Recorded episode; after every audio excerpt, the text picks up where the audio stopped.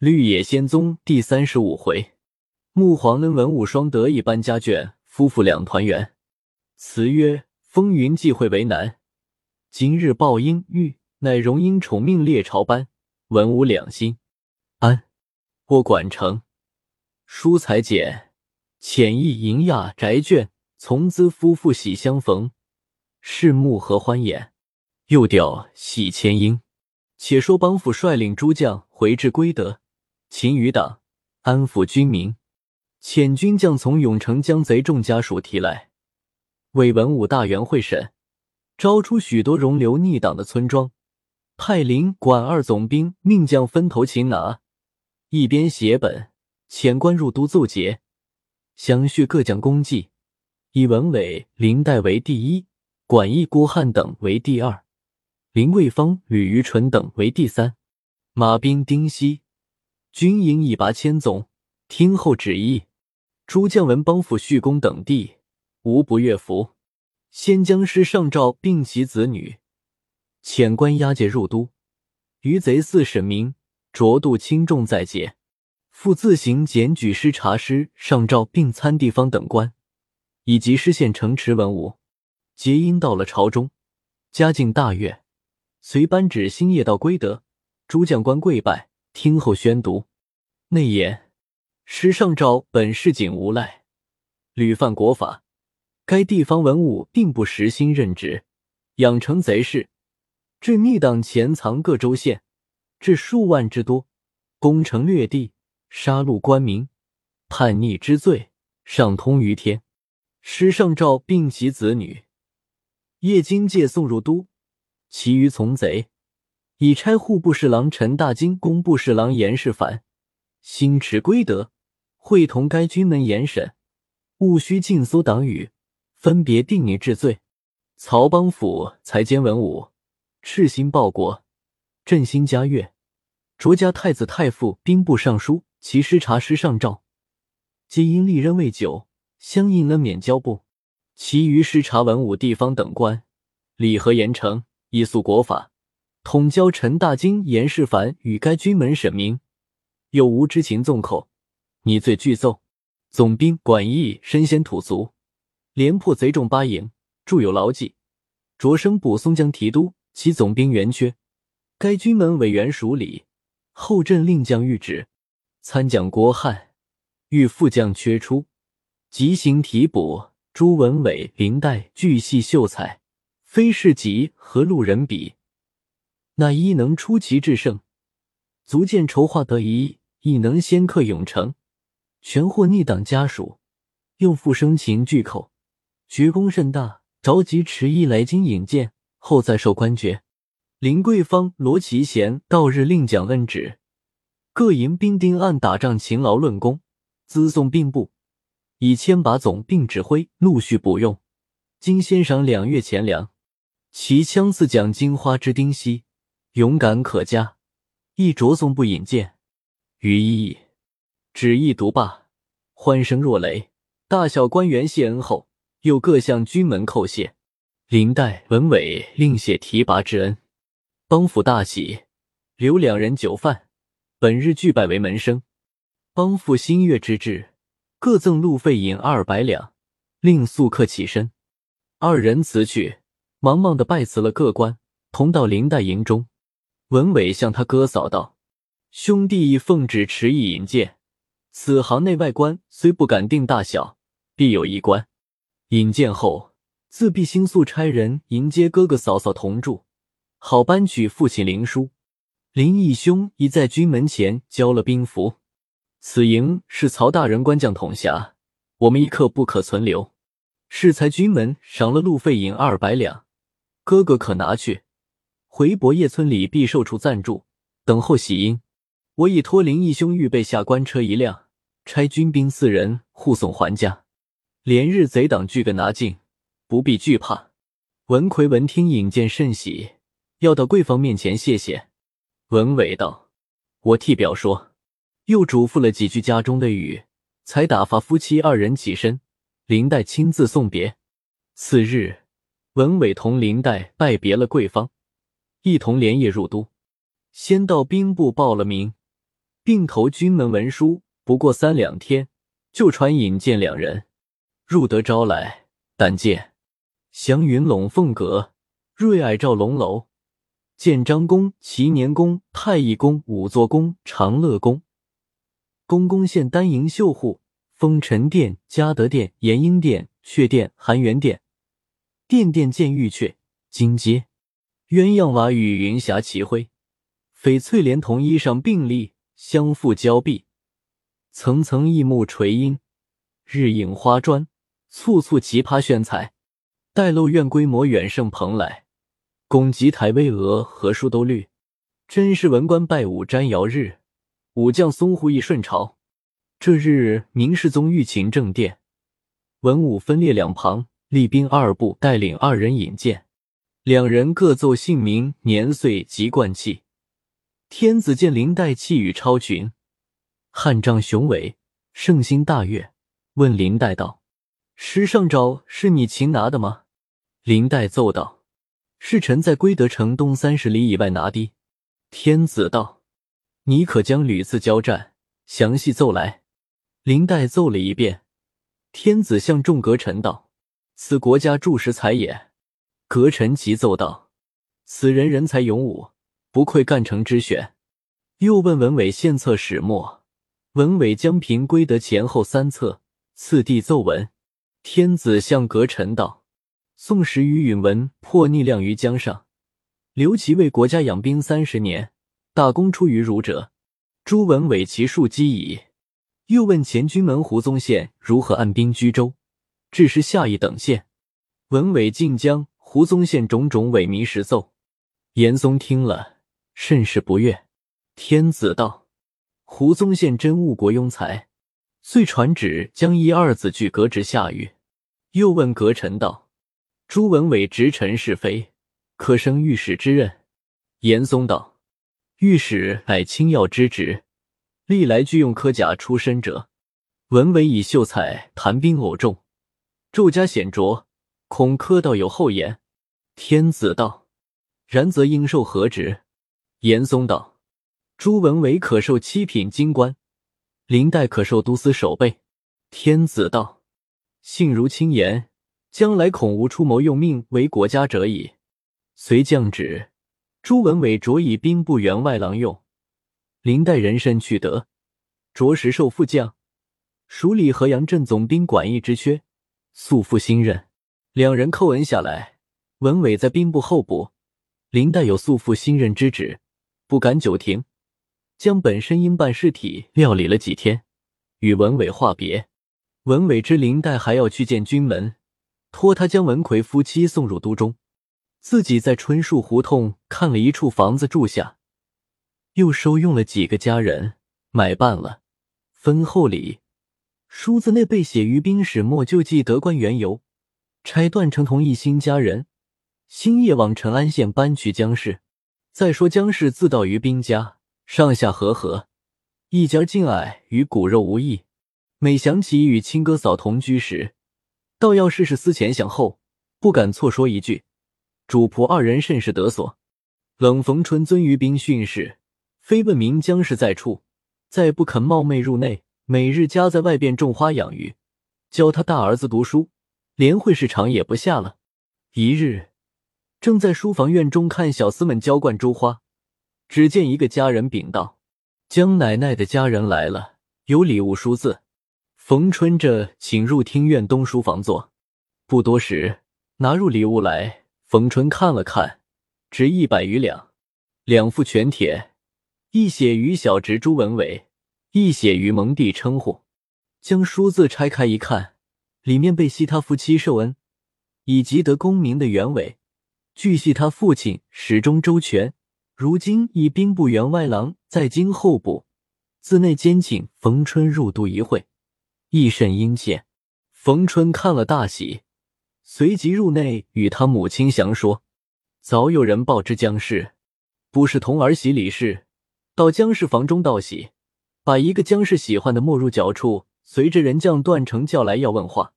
李氏回避，不是也要回避。江氏道：“我家中的话。”还有什么隐瞒母亲处？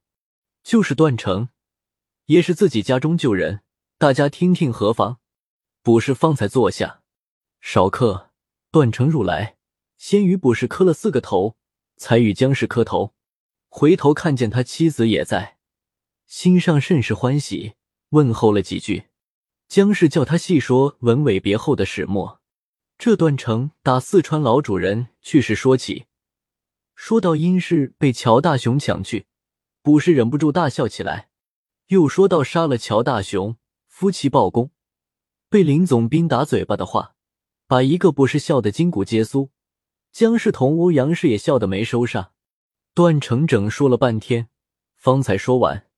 卜氏道：“可惜路远，我几时会会令嫂？